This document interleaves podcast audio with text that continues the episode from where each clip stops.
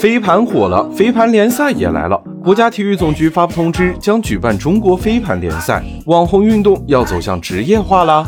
商界生意经，赚钱随身听。对飞盘来说，网红运动可不是个好称呼。很多人看不起这项运动，说它是摆拍、飞盘员运动，抢占足球场。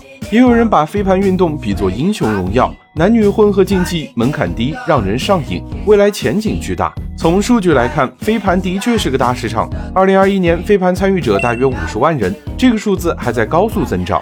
而飞盘市场的规模今年也才八千万元，在社交媒体的助推下，翻个几番肯定没问题。